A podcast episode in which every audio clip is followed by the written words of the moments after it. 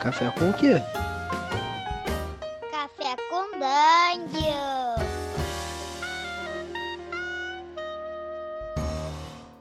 Bom dia, amigos do Regra da Casa. Estamos aqui para mais um Café com Dungeon. A sua manhã com muito RPG. Meu nome é Rafael Balbi e hoje eu estou bebendo um cafezinho aqui, frio já, em Terras Proibidas. A gente vai falar hoje do lançamento que vai acontecer em breve aí, que é o Forbidden Lands no Brasil.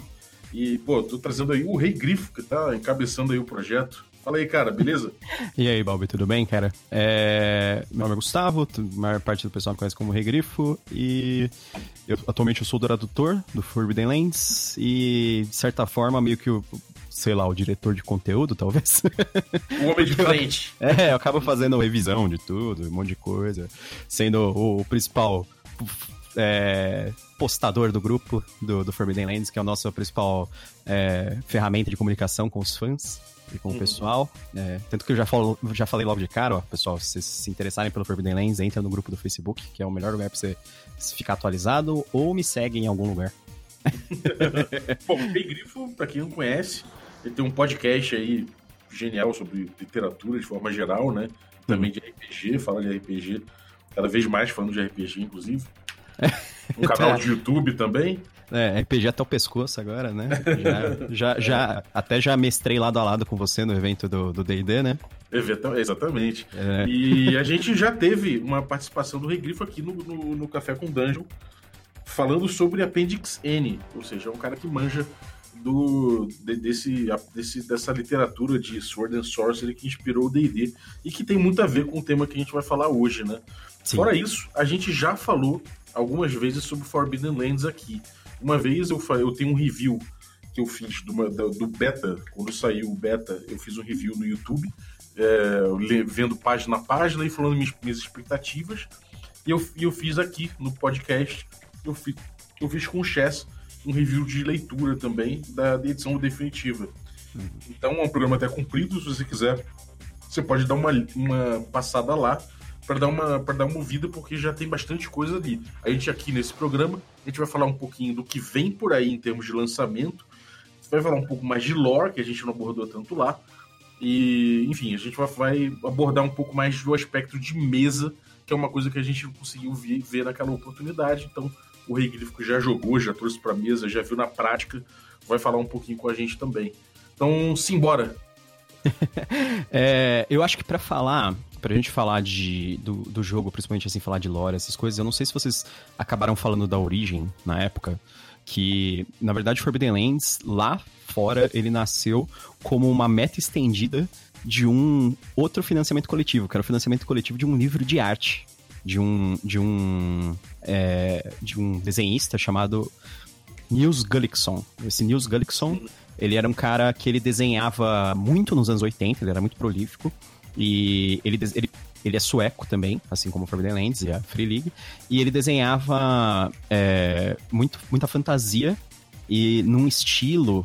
É isso que é importante aqui, eu acho. Num estilo que lembrava um pouco, pra mim pelo menos, é, aquele estilo de Nankin das revistas em quadrinhos do Conan. E então eu acho que o estilo dele acabou influenciando muito o que veio a ser o RPG do Forbidden Lands, que é uma mistura, na minha opinião pelo menos, um- de espada e feitiçaria com alta fantasia. Porque aí, tipo, ele tem aquela, aquela parte assim, mais crua da espada e feitiçaria. E mas ele também traz aquela magia de, tipo, de elfo, de anão, de seres é, etéreos ou, ou bizarros da alta fantasia. Então- ele acaba trazendo um pouco dos dois. Porque eu também acho que no jogo, quando você põe ele na prática, ele é um pouco assim. é, que no começo ele vai ser mais um jogo de sobrevivência, comple- mais complicado mesmo, por um bom tempo.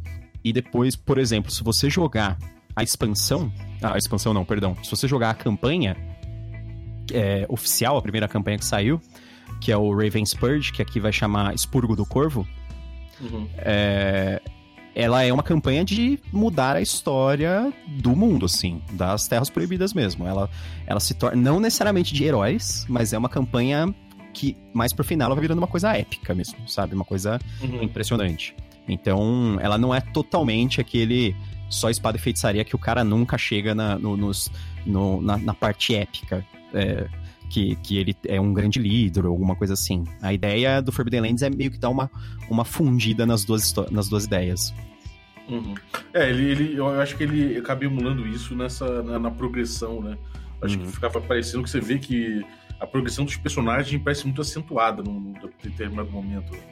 Sim, sim, sim. Principalmente quando você começa a investir na fortaleza, que é um dos aspectos do jogo, né? Você ter a sua própria fortaleza e você poder evoluir ela, você poder criar funções dentro da fortaleza, contratar mercenários. Na verdade, a melhor forma do jogo de você gastar dinheiro é com a fortaleza. E então o que acontece? Quando você começa a, a, evoluir a fortaleza, você meio que vira um, um, um né? Você vira um, um senhor de exércitos, praticamente. É, em termos de recuperação de stats, né, que é uma coisa importante no jogo, a Fortaleza vira uma mão na roda, né? Oh, nossa, demais. o negócio é, a Fortaleza tem, tem, tipo, umas coisas assim. Uma das melhores coisas que tem no jogo é, tipo, ganhar ponto de força de vontade, porque você usa eles para poder utilizar os poderes especiais dos personagens, né? Tanto as magias uhum. dos que usam magia, como manobras muito fortes, muito especiais de guerreiro, essas coisas. Mas, e a Fortaleza, ela tem, um, tem umas coisas assim que, tipo, ah, só de você chegar nela, é, você pode ganhar um ponto de força de vontade, sabe? Já pode recuperar. Tem umas coisas bem assim, que ela, ela te ajuda muito. Porque eu, eu, acho que faz bastante sentido no contexto da história, porque, assim, o Forbidden Lands, a ideia é que as, as, terras proibidas são uma região extremamente perigosa. Tipo, o perigo está em todos os lugares. E quando você tá na fortaleza, você tá em um refúgio. Então você, você se sente um pouco mais seguro, né? E aí você pode investir um pouco mais no desenvolvimento do personagem mesmo. Então ele tem muito desse negócio. Também outra coisa que eu acho muito legal, além da fortaleza, é o sistema de você é, aprender habilidades com o personagem. É, não sei se vocês chegaram a, a, falar disso também, que é você. Você faz testes de, de astúcia, na verdade, né? Para você aprender uma uhum. nova habilidade. A não ser que alguém te ensine. Aí você não precisa fazer o teste de astúcia, se for alguém que já tem essa habilidade. E... É, aí, aí você treina, né? Você tem um downtime ali. Isso, exatamente. Você sempre dá uma treinada para você começar a desenvolver sozinho uma certa habilidade. Você quer aprender uma nova perícia, umas coisas assim. É bem legal. Uhum. E... É, pra quem não tá ligado, é importante falar o seguinte. Quem não ouviu ainda o, episódio anterior e tal, é o seguinte, é um hex crawl, esse é um hex crawl, feito pela galera da, da da, da Free League, né? Que é a galera, que é aquela galera sueca lá, que tem o Mutant Year Zero, que tem o Mutant Ano Zero, que tem o Coriolis, é. que tem Tales from the Loop. O, Tales from the Loop, que é o sistema, é o mesmo sistema base usado nesse, nesse jogo. E é um jogo de hexcrawl. Uhum. Né? É um jogo que é de exploração. Você, os jogadores aí, no caso, eles são exploradores, são aventureiros e eles vão explorar esse mundo proibido, né? Essa, essa porção do mundo que é extremamente perigosa. Então ele traz, é, junto com, com toda essa, essa carga desse, não só dos desenhos, né? É, o próprio livro em si ele é muito, ele, ele é muito evocativo. Eu, você citou aí o, o artista é, no Kickstarter americano. Uma das opções era você trazer o artbook junto desse cara, né? Sim, né? sim, exatamente. Tem uma que você também recebia, uma das artes principais, é, já enquadrada num quadro de luxo. Eram uns negócios assim, é, se importam bastante arte, com a arte. É. A arte é muito parecida com aquelas artes que você via nos livros do Ian Livingstone. Ah, do, é. Cidade dos Ladrões, é muito aquela cara. Então, assim, é muito legal de ver. Agora, uma coisa que eu acho interessante, cara, é que dentro desse, desse contexto do, do old school, né, que ele tenta resgatar uma coisa old school, não necessariamente do RPG old school, né, uhum. mas da literatura, dessa, dessa coisa toda, ele tem, ele tem um certo grau de dificuldade, né?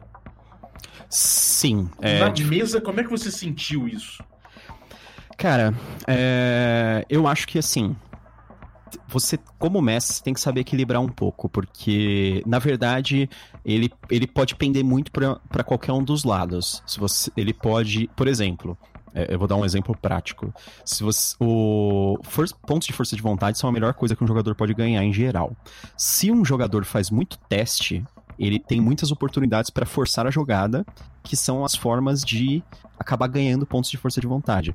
Então, por exemplo, se você faz testes demais, ou se você permite que os jogadores façam testes demais, eles acabam às vezes ficando com pontos de força de vontade demais. E depois eles ficam muito fortes.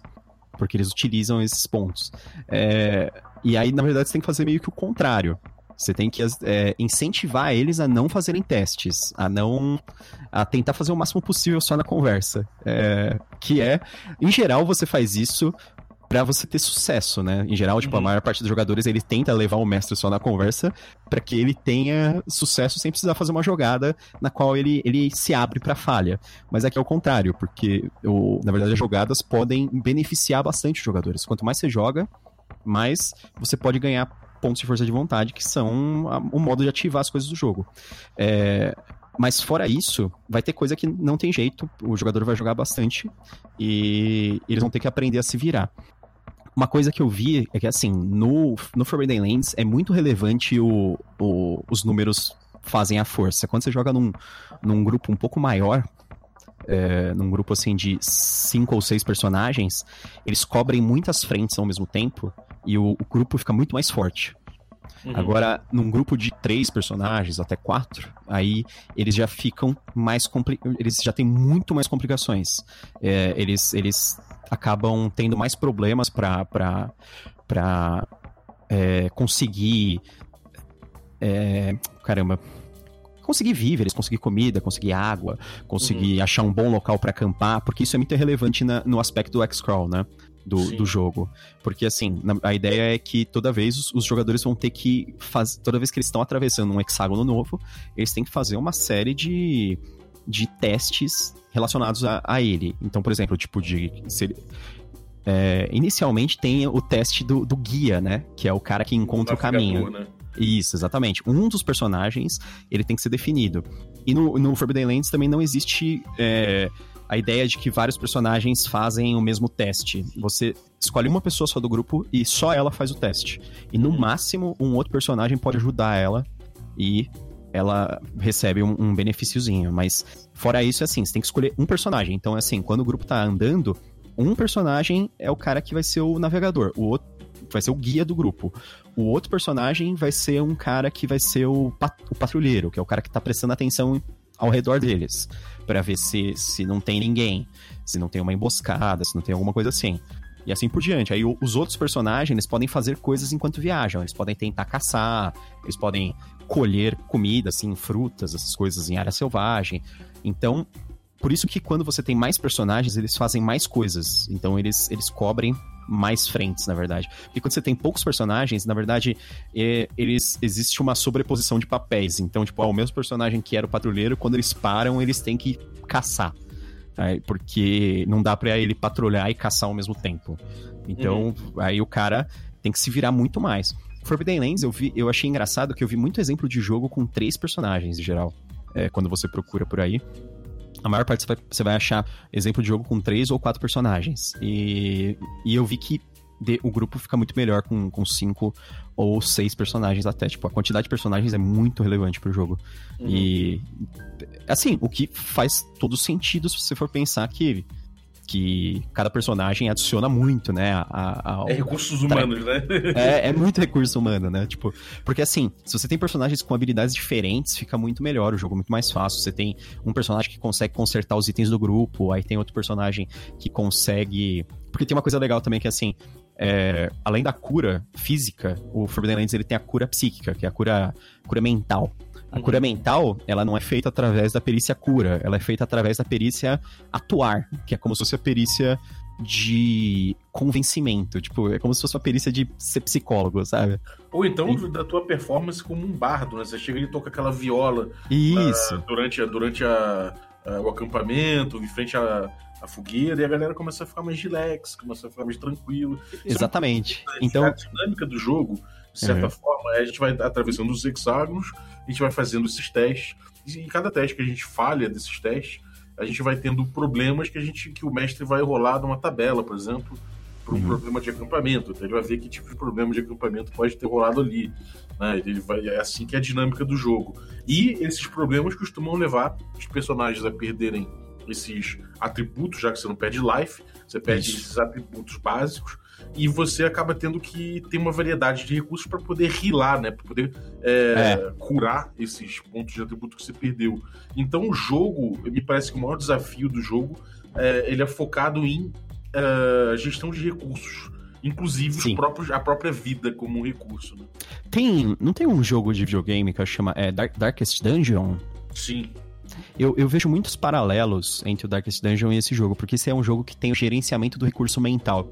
Porque tem um negócio que é assim, por exemplo, meu guerreiro é muito forte, meu guerreiro tem uma mega armadura, meu guerreiro tem um, um escudo super poderoso e ele é forte pra caramba, ele aguenta muita porrada, não sei o que. Ok, cara. Mas já pensou na parte mental dele? Ele é depressivo, sabe? Ele, Uhum. ele, ele quebra facilmente sob pressão. Ele, ele fica confuso fácil. Então, todas essas são coisas que podem ocorrer muito facilmente no jogo. É, Uhum. Tipo, se o personagem ele zera de empatia, né? Que é zerar o atributo empatia, ele, ele ou ele fica catatônico, assim, emocionalmente, ou ele, ele tem um- um- um- uma explosão de violência, assim. Ele, ele começa a atacar as coisas, assim, porque ele tá é, totalmente desequilibrado. Começa a fazer bullying no mago. É, exatamente. E, a- e outras coisas, a astúcia, por que é outro atributo mental, se você zera a astúcia, você primeiro que você tem a chance de ter algum, algum problema é, mental permanente, né? Você, você Uhum. pode, você pode ter alguma insanidade, algum, algum tipo de um complexo, é, varia muito. Tem uma tabela grande ali pra você jogar quando você se zera a astúcia. É, é que é como se fosse o ferimento grave físico, só que é o ferimento grave mental, né?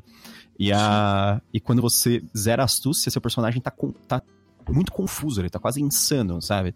Ele tá perdido, ele não tá compreendendo o que tá acontecendo, sabe?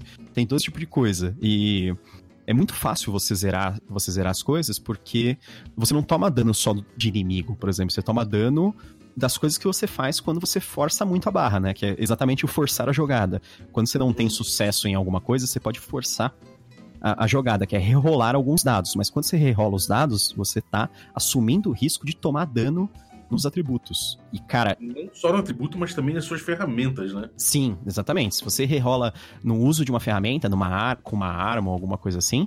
Então, é assim, em uma sessão, cara, é corda de arco que estoura, é, é- é espada que fica cega, ela, ela perde um de atributo fica afiada. Um martelo. É, tem- e- acontece todo tipo de coisa. Os caras é, quebram, quebram a armadilha de urso que eles estavam tentando usar. É, vai, vai acontecendo as coisas assim mesmo. E o, o negócio legal, assim, todos esses aspectos de sobrevivência do X-Crawl é que existe um contexto muito bem explicado dentro do lore pra isso. Aí Uhum. agora a gente pode já falar de Vamos lore. entrar no lore, né? É. É, que, que assim, Forbidden Lands, ele, ele trabalha com a ideia de que existe um mapa e os jogadores conhecem o mapa, tanto que o jogo, ele incentiva você a abrir o mapa na frente de todo mundo, todo mundo vê todos os hexágonos, a princípio, porque os hexágonos não estão demarcados o que, que é cada coisa. É só um mapa, um mapa assim, com, com um desenho do- topográfico, você vê toda a geografia, mas você não vê o que, que é lá. Você não vê, tipo, se existe uma, uma cidade, uma ruína, alguma coisa. Você sabe onde já existem alguns pontos de interesse, mas fora isso você não sabe. Porque a Uhum. ideia é que todos os personagens eles já são de das Terras Proibidas, eles já viveram lá. É, já vivem lá, né? E eles. Ocorreu um evento mágico que era é chamado de a, a Névoa de Sangue. A Névoa de Sangue, ela era uma, uma névoa vermelha que só saía à noite, ela aparecia em todas as Terras Proibidas. É, cobria completamente o, o- o- esse lado do continente à noite. E se você entrasse nela, você desaparecia, você morria. Uhum. E você- às vezes eles achavam pessoas tudo retalhadas por terem entrado na névoa, coisas assim. E ninguém sabia como funcionava a névoa e essas coisas. A única coisa que eles sabiam é que dentro da sua casa você estava seguro. Se você, se você estivesse dentro da sua casa, especificamente, você estava seguro. E então, tipo, ninguém vi... Quando, depois que a névoa apareceu, que eles falam que foi 300 anos atrás no jogo, é, ninguém viajava a mais de meio dia de distância da própria vila, porque ele tinha que ter mais meio dia pra voltar antes que anoitecesse. Uhum. Então, tipo, as pessoas continuaram vivendo, continuaram é, plantando, colhendo, criando e essas coisas, mas elas ficaram totalmente isoladas. Todas as vilas, todas as cidades, tudo ficou meio isolado mesmo. E, e esse isolamento faz com que, assim, eles conhecem o que é lá fora, mas é, eles não sabem exatamente como está, porque já faz 300 anos que está isolado. E o jogo começa de fato quando a, a névoa de sangue desapareceu por algum motivo, ninguém sabe qual que é. E aí, depois de meses, assim, talvez um ano, os, os personagens começam a ficar um pouco mais corajosos em relação a isso. E eles decidem explorar, é porque existe um mundo a ser explorado. É, existem contatos comerciais a serem feitos, existem ruínas é, esquecidas, cheias de tesouros, existem castelos, todo tipo de coisa que tá lá para ser para ser descoberto. Porque é, é, é, é, é praticamente uma viagem, uma expedição de arqueologia em, em um mundo que os personagens já conhecem. Uhum. Porque eles sabem como era o mundo no passado, só que eles não sabem como está atualmente. Aí eles começam a viajar e redescobrir o mundo. Então é isso, eles depois de 300 anos isolados, os person o, todas as vilas, elas têm personagens que são meio que aventureiros, ou não só aventureiros, né? Eles falam saqueadores, é, uhum. renegados, são os caras que não querem mais ficar na vila, que eles não aguentam mais ficar lá, e aí o cara vai lá, pega, pega a arma dele lá, o que ele tem em casa, e, e sai para conhecer o mundo. Só que o mundo é um negócio muito perigoso. Tanto que, literalmente, tem uma parte do livro que ele fala assim que, que na verdade, o mundo ficou mais perigoso depois que a névoa de sangue desapareceu. Porque uhum. agora. É, porque agora é, os, os perigos estão muito mais encorajados a, a, a, viajarem por aí. A névoa de sangue meio que continha algumas coisas também. Uhum. e o, e outra coisa, existe uma grande ameaça, é, principalmente na Irmandade Enferrujada. A Irmandade Enferrujada ela é uma ordem meio eclesiástica, como se fosse uma ordem religiosa, que eles eram os únicos caras que conseguiam viajar através da névoa de sangue. Uhum. Então, existem mais algumas exceções, assim, mas elas são quase inexistentes. Eles são a principal. Então, ao longo desses 300 anos, como só eles conseguiam viajar através da neva de sangue, eles prosperaram muito, eles ficaram muito poderosos, porque eles conseguiam chegar nos locais, eles conseguiam ter contatos, eles conseguiam explorar locais, descobrir riquezas, recrutar gente. Então, eles viraram uma ordem muito grande, muito poderosa nesse meio tempo, nesses 300 anos. E todo mundo conhece a Irmandade Enferrujada e todo mundo teme eles, porque eles pedem é, como se fosse dízimo, sabe, das cidades. Eles pedem a, a parte, um imposto em todas as cidades que eles chegam, todas as vilas. E aí, quando, quando você começa a viajar, eles não têm mais esse monopólio da viagem, mas eles são um risco no continente inteiro. Eles são um grupo extremamente poderoso, perigoso, que não, que, que não leva nada na brincadeira. e eles são liderados, dizem pelo menos é o que os personagens sabem, que eles são liderados por uma espécie de um rei, de, um rei demônio, que no passado foi o cara que invocou a névoa de sangue, que é que é o, o Ziggler, que é um cara que é o grande vilão aí do cenário. Tanto que ele é o, o, o principal personagem que pode ser o antagonista ou não dentro da, da campanha principal do jogo, que é o, o do Corvo. É. Mas tem diversas outras coisas ainda que acontecem, porque o, o lore do mundo é muito rico. O, eu achei legal isso, porque quando os, os caras tiveram que fazer o jogo, eles tiveram que usar é, arte pré-existente. Então eles tiveram que pegar as artes do cara dos anos 80 e falar assim, pô, como é que eu faço um jogo com que eu consiga incluir todas essas artes, sabe? a arte inspirou bastante o Sim, que é exatamente. Aí eles quiseram dar uns twists, assim, né? Então, por exemplo, ah, tem que ter elfo. Ah, mas os elfos, eles são maluco, isolacionista. É, eles são imortais mesmo, mas imortal de um jeito bizarro, diferente, e, e até certo ponto, em, em, diversos, em alguns contextos, meio malignos. Tanto que, na verdade, eles mesmos, a própria Free League já usou essa, essa, essa ideia no Simbaro 1, né, que é o, um outro RPG deles. Mas, mas é mais ou, mais ou menos isso, só que assim, ainda dá para jogar de elfo e tal. E anões, putz, os anões são, são doidos, os caras estão constroem coisas em cima de coisas, eles querem, tipo, um dia fazer a construção suprema para alcançar o deus deles. tipo, tem um monte de coisa no mundo que, que a gente acha que é natural, que literalmente foram os anões que construíram, tipo, uma, umas montanhas, umas coisas assim. E a parte, a parte mais importante é, lógico, a, a os, os grandes povoados humanos, né? que os reinos humanos que entraram em guerra no passado. E uma, da, uma das coisas mais curiosas é que a principal guerra que houve era uma guerra religiosa por causa de uma interpretação de um evento do passado. Que uhum. era o, os humanos é, eles chegaram na cidade principal. A, as Terras Proibidas no passado eram chamadas de Curvandor. Era, e Curvandor, é, quando eles chegaram lá, o, eles foram guiados de um outro continente que eles disseram que foi perdido, um continente totalmente destruído por uns vermes gigantes. E eles foram guiados até esse novo continente por um por um deus. E esse deus, ele estava na forma de um pássaro segurando uma serpente. E a discussão é, é uma parte do, dos fiéis dizia que a serpente era a, a, o deus e o pássaro era um pássaro santo carregando o deus. E o, o, a outra parte dos fiéis falava que, que o pássaro era a, o deus e a serpente era uma, uma serpente santa, alguma coisa assim.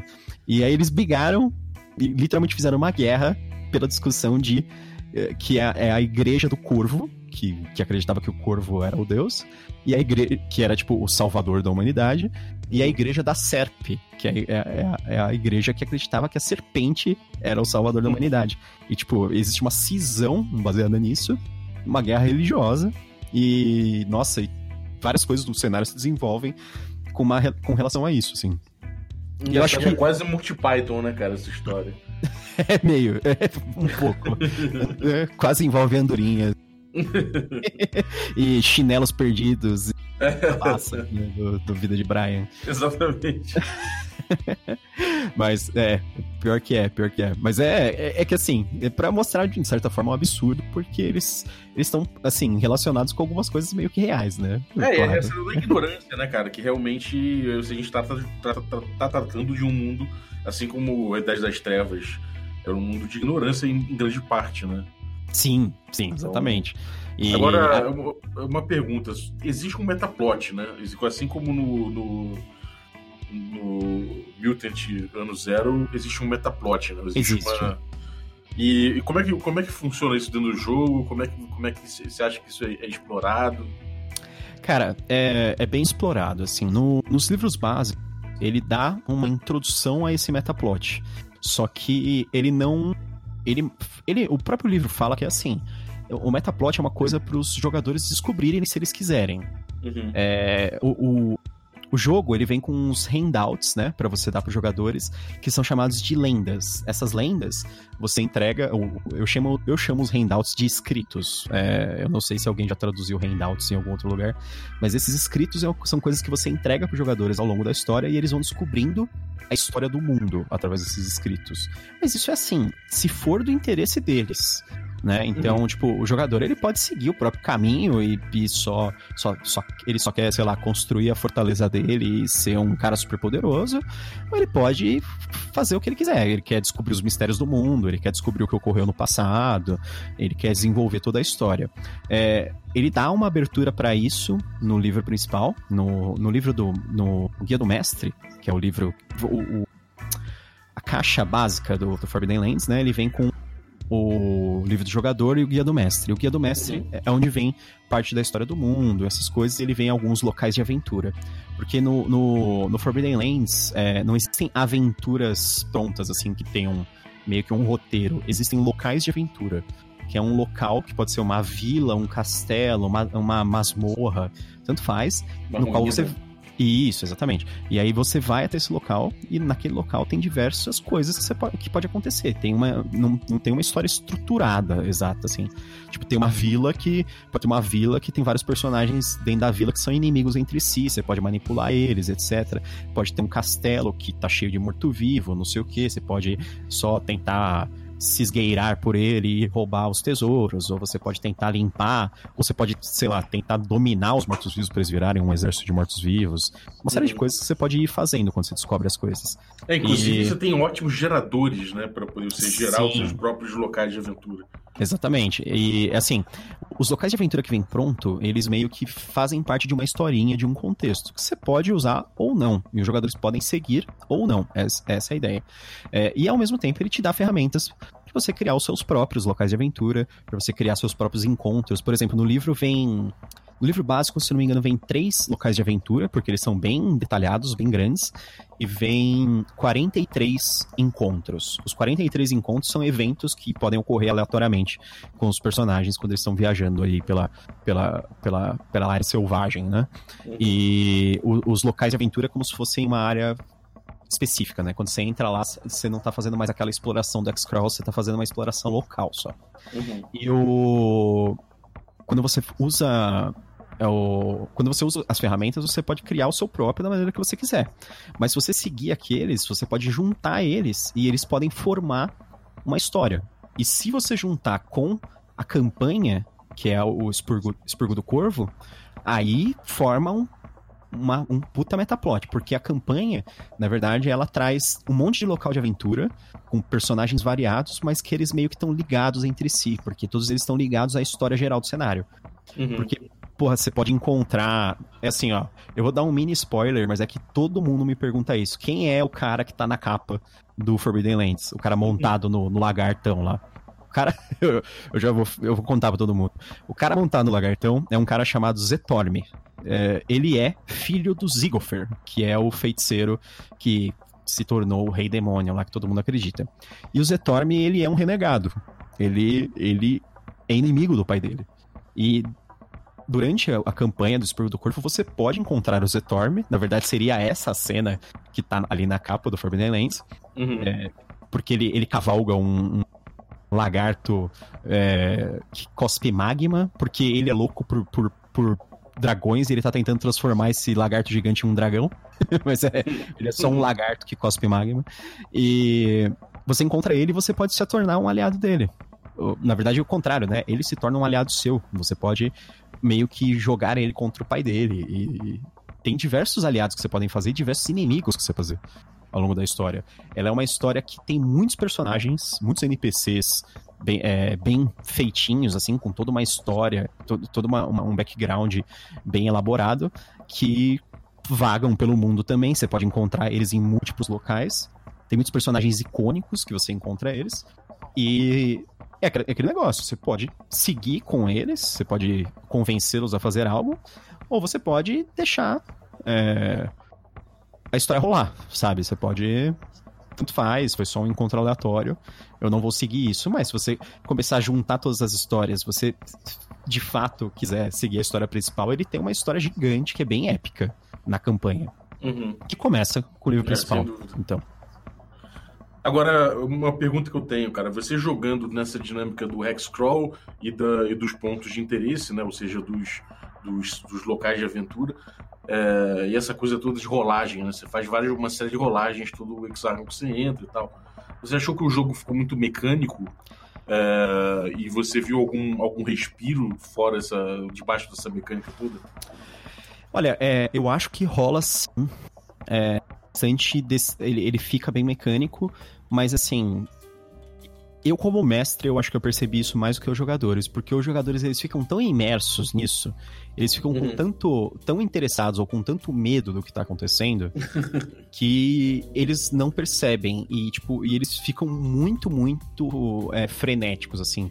Mesmo quando é assim, meu, é a quadragésima vez que o cara tá tentando encontrar comida ou alguma coisa assim, mas mesmo assim o cara ainda tá, tá tipo, pensando exatamente. É, é- é muito vida real, assim, eu tenho que pensar no que eu Uhum. vou comer hoje, sabe? É, o que- próprio tempo, o próprio tempo é um recurso precioso, né? Então a divisão das tarefas de acordo com o tempo já é uma decisão importante que eles têm que tomar. Então eu Sim. acredito que sempre que você tem que tomar uma decisão perante alguma coisa, aquela coisa, mesmo que seja um teste mecânico, aquela coisa passa a ter mais significado, né? Eu, a- é, eu acho que o Forbidden Lands, é, ele é um jogo que ele alivia muito pro lado do mestre. Ele deixa muita coisa, como ele cria, ele cria todas essas coisas mecânicas para que gerem meio que desafios automáticos. Uhum. E é, claro, é uma coisa que o mestre pode tirar e pôr à vontade, né? Ele que tem o controle sobre isso.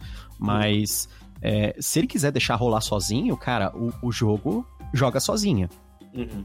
É, Os jogadores vão acionando o Exatamente. e o mestre só fica arbitrando ali, né? Isso, os jogadores eles estão criando a própria história mesmo. Você só, você só tá, você só tá sendo do- dos eventos. Você só tá de- deixa- deixando os caras procurarem comida, procurar água, chegar no, próprio, no próximo ponto de, de interesse, ou ter o próximo encontro pronto. Mas aí é aquele negócio, aí você pode alterar o que você quiser, você pode colocar outro ponto de encontro. E o jogo ele é bem modular também, porque no livro do mestre ele não vem falando assim, ah, tal local é aqui, na verdade, no mapa. Os jogadores não estão vendo, mas é aqui. Ele fala assim: você pode escolher que local que é. Aí ele falou uhum. assim, é, fica pra sua conveniência. Eles falam assim, às vezes tem um determinado local que eles falam, ah, é melhor se, lá, se isso aqui ficar meio que do lado oeste do mapa.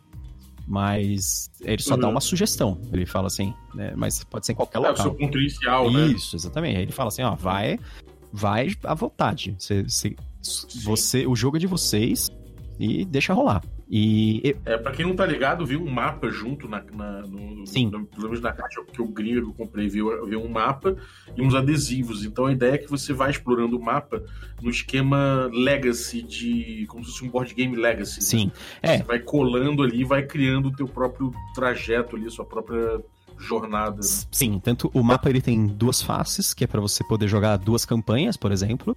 É, o mapa vai ser vendido separadamente, se você gosta pra cacete e quiser jogar várias campanhas, sabe? Eu quero jogar quatro campanhas, aí você compra outro mapa, porque os adesivos são. A, apesar que é, a gente também tem. Eu nem sei se eu devia contar isso, é, eu acho que sim que a gente tem uma, uma, uma meta, uma das metas do financiamento coletivo é um mapa de tecido com marcadores que não são permanentes. Que aí você ah, pode. Que legal, cara. Aí você pode reutilizar o mapa e, as, e os marcadores diversas vezes, à vontade. E além do mapa que vem com, com os adesivos mesmo. Inclusive, é legal que no. É, não sei se o pessoal sabe, mas no financiamento coletivo original do Forbidden Lands, é, teve muita, muito, muita é, meta que foi batida que automaticamente vai vir tudo no básico aqui. Olha só. Porque, tipo, é uma coisa indissociável, é uma coisa que não dá para tirar. Então, uhum. por exemplo, o, lá fora, beleza, vinha os dois livros básicos mais o mapa. Mas os adesivos era a meta extra. Aqui, o caixa básica vai vir com os dois livros, mais o mapa, mais os adesivos. E lá o, tinha um, tem um livreto que vem com o jogo que chama é, Lendas e Aventureiros, que é um livreto uhum. para você gerar personagem aleatoriamente, que é muito legal. Esse Sim. livreto era uma meta extra lá. Aqui vem na caixa básica. E, Olha só. Esse, e também tinha. É, tipo, ah, aquela fitinha que vem dentro do livro para você marcar página, sabe? Eu esqueci o nome, fitilho, sei lá como que é. Uhum. O fitilho era meta extra lá. E aqui vai vindo no básico também. Então, assim. Olha que legal, cara. É, o, a meta base aqui, é, ela vai ser, lógico, um valor é, adequado à qualidade do produto, que é uma qualidade, assim, você tem aí o Forbidden Land, você sabe como que é a qualidade do, dos Eu acho que é um, eu, talvez seja o melhor produto de RPG que eu já tive em mãos, assim. É? Em termos de produto mesmo, é, né, então... né, eu acho que é comparável aos melhores produtos que eu, que eu comprei na vida. Assim. É, não, não à toa, o Forbidden Lands ele ganhou esse ano o N de, de melhor valor de produto, né? Melhor. É. É. é Realmente, entre... pega um, os seus olhos brilham automaticamente, sua voz embarga, e você fica ali realmente é, ele ganhou... aperta um tempo. É, ele, ganhou, ele ganhou, acho que ele ganhou em melhor cartografia e melhor valor de produto, que é, que é assim, melhor valor agregado, né? Melhor uhum. é, custo-benefício, que para quem gosta de custo-benefício, então já sabe que é um produto excelente. E ele ganhou melhor, ele ganhou prata no N de melhor RPG e melhor é, produto, e produto do ano, né? Que é tipo, entre uhum. todos. E, e foi merecido. E acho que ele ganhou também melhor RPG no UK Game. No, em um, um. Ai caramba. Em um, uma premiação britânica lá, que é UK Games, alguma coisa. Uhum. E. Então, tipo, o jogo foi reconhecido oficialmente, né? Tipo, tanto pelo Ennis, como essas coisas. E, e todo mundo, assim, que, que teve o jogo em mãos, é, gostou muito. Além, lá fora, o financiamento coletivo dele é, original, acho que ele passou de 2 milhões de dólares. E, e o, o financiamento coletivo da expansão dele, que é o que teve esse ano ainda, que foi o, o Bitter Reach, porque o, o, pessoal ficou tão fã do jogo base que o Bitter Reach ele bateu todas. Ele bateu as, é, a meta inicial em, tipo, sei lá, 20 minutos ou meia hora de, depois dele começar o financiamento. E... É, virou um fenômeno mesmo. É, nossa, e tipo, bateu todas as metas super rápido, assim, os caras não conseguiam nem, nem acompanhar, tá? Parecia, é o, parecia o Tormenta aqui, né? Mas... Agora me diz uma coisa, tá vindo, tá vindo pela Saga Editora, né? Uhum. Já, a galera já tá meio que sabendo disso. É, como é que vem aí os apoios? Como é que são? Já, já tem ideia de valores? É, o que, que a galera ah. pode pegar base? o que, que a galera pode pegar de avançado? E o que, que tem aí de Ó, meta de, eu, maneira? o que eu posso. É, o que eu posso adiantar, eu não vou falar especificamente amanhã, pelo jeito. É, amanhã não, desculpa. É que amanhã. Eu não sei quando que sai o podcast, né? Mas eu acho que quando sair o podcast já vai ter saído, mas eu não poderia falar agora pra você, na verdade. Mas é o que eu sei é.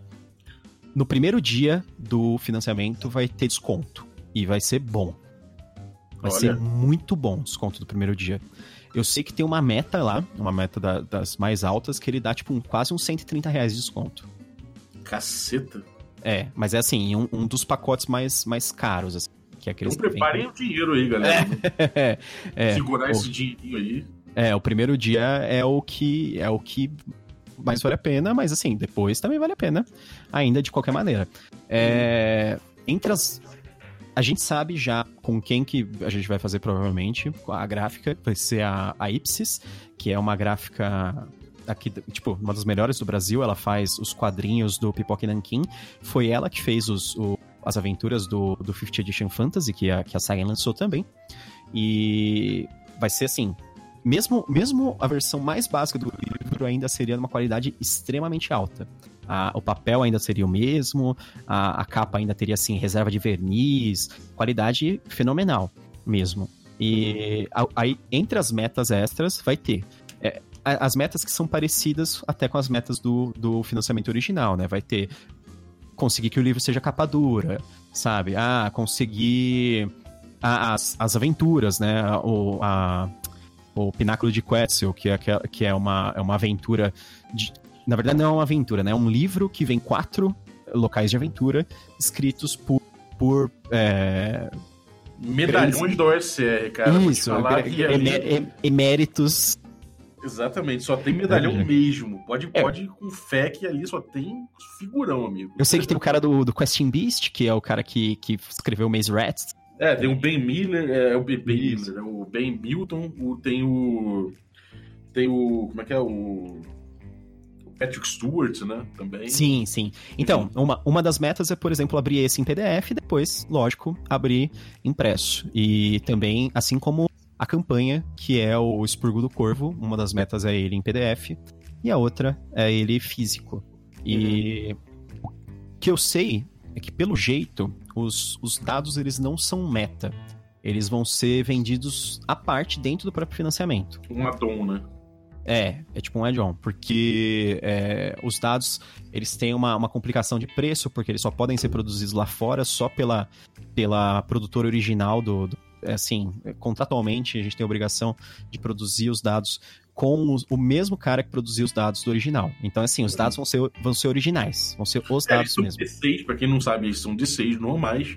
Só que você tem uma quantidade específica para você jogar uns dados de equipamento, a outra cor para você jogar dados de skill, outros dados para você jogar dados de atributo, Isso. outros dados para caso você Aí ele vem, aí ele vem um, D, um D8, um D10 e um D12, que eles são chamados É de dados artefatos também. É. Exatamente. E assim, ele, claro, você tem ali. é, se você cai um no jogo, você. você a mecânica a gente explicou no, no outro episódio lá.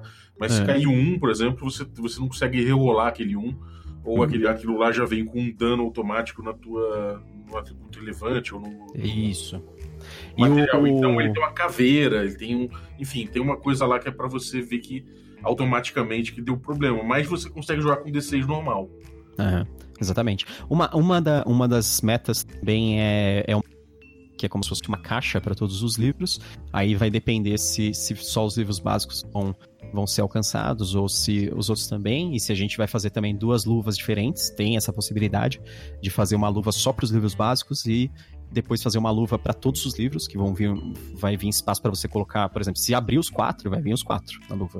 Uhum. O- os dois básicos, mais o, o, o- mais o Expurgo do Corvo, mais o Pináculo de Quetzal, e mais um espacinho para o mapa e para os adesivos, lógico. E o. Eu sei que tá planejado para ter cinco níveis diferentes de, de financiamento, de, de apoio. Uhum. Então são cinco, cinco apoios diferentes, tem. Tem, assim, aquele apoio que é só os PDFs, e tem os apoios que começam com os físicos, e até o apoio máximo, assim, que vem em tudo que você imagina. É, mas não tem, não tem aqueles apoios variáveis, assim, que é tipo, ah, esse vem só com isso e aquele vem só com aquele. É sempre assim, um apoio é sempre necessariamente maior que o, que o anterior. Ele é igual ao anterior mais alguma coisa, sempre. Então, tipo, é para ficar bem claro, assim, o que a pessoa tá levando com cada um, cada um dos apoios. É... Bom, é isso que eu, o, que eu posso adiantar. E eu sei que. E aí fiquem de olho dia 20, 20 de outubro. Ou 20 de outubro, ó. dia 20 de novembro. É, vai, começa o financiamento coletivo, vai ter 60 dias. Então, assim, não.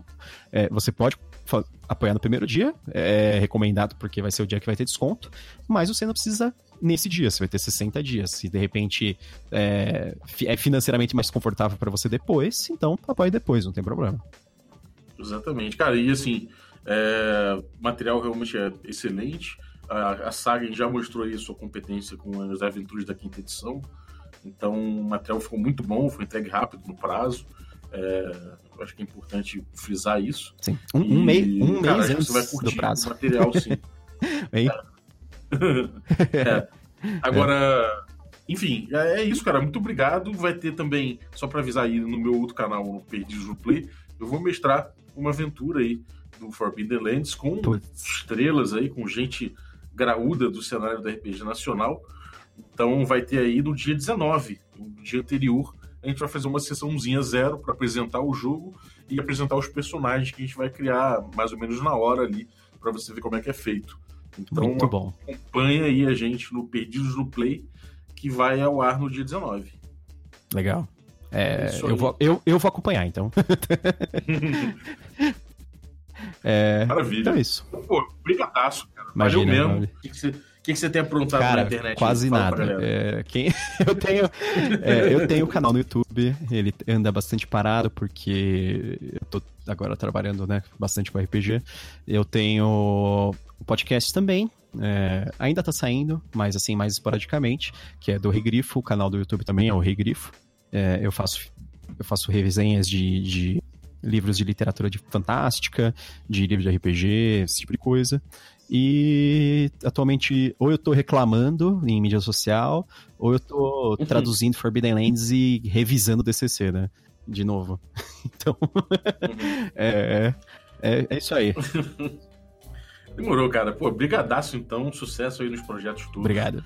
É, valeu aí pelo, pelo empenho na, na, tradução e no lançamento do Forbidden Lands, que é um jogo extremamente desejado aqui dentro. Parabéns aí ao Gabriel da Sagen, a galera toda da saga aí que merece muito pelo, pelo empenho em trazer o Forbidden Lands rápido assim, que é um jogo que bombou lá fora e é difícil a gente ver jogo que bomba lá fora e automaticamente vem assim, né? A gente tem alguns casos aí no mercado brasileiro como como Pathfinder 2, a gente tem aí o, o sei lá, a gente tem um jogo ou outro assim, mas normalmente a gente tem que esperar bastante para conseguir ver o jogo aqui, daqui, aqui dentro.